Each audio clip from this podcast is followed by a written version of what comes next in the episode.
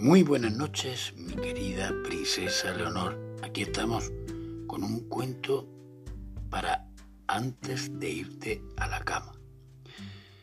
Cuentan, me cuentan que en una mañana cálida, tío conejo recolectaba zanahorias cuando escuchó un gran rugido que lo asustó.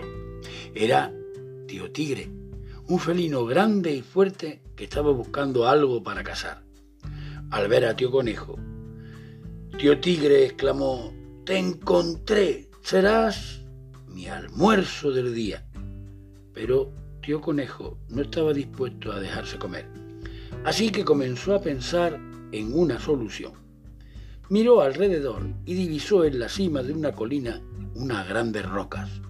Entonces le dijo a tío tigre, yo soy una presa pequeña y con poca carne, en la colina hay un rebaño de vacas. ¿Puedo subir hasta allí y lanzarte una novilla? Tío Tigre alzó la mirada y, como la luz del sol le daba en los ojos, solo pudo divisar unos bultos. Confiado en las palabras de tío Conejo, aceptó la oferta.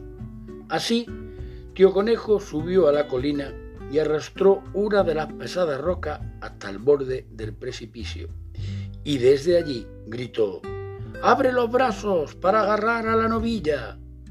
Así lo hizo tío Tigre y la roca le cayó encima, dejándole un enorme chichón en su cabezota que le impidió cazar durante varios días.